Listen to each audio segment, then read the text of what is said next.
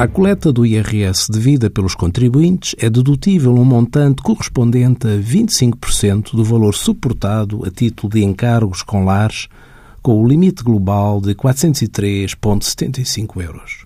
Esta dedução abrange encargos com apoio domiciliário, lares e instituições de apoio à terceira idade relativos aos próprios contribuintes, mas também os encargos com lares e residências autónomas para pessoas com deficiência, seus dependentes, ascendentes e colaterais até o terceiro grau que não possuam rendimentos superiores à retribuição mínima mensal, valor anual de 7.420 euros.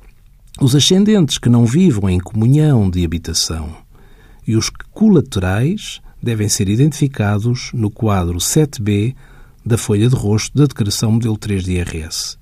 E os rendimentos eventualmente auferidos por estes ascendentes não são incluídos na declaração do contribuinte. Envie as suas dúvidas para conselhofiscal.tsf.occ.pt.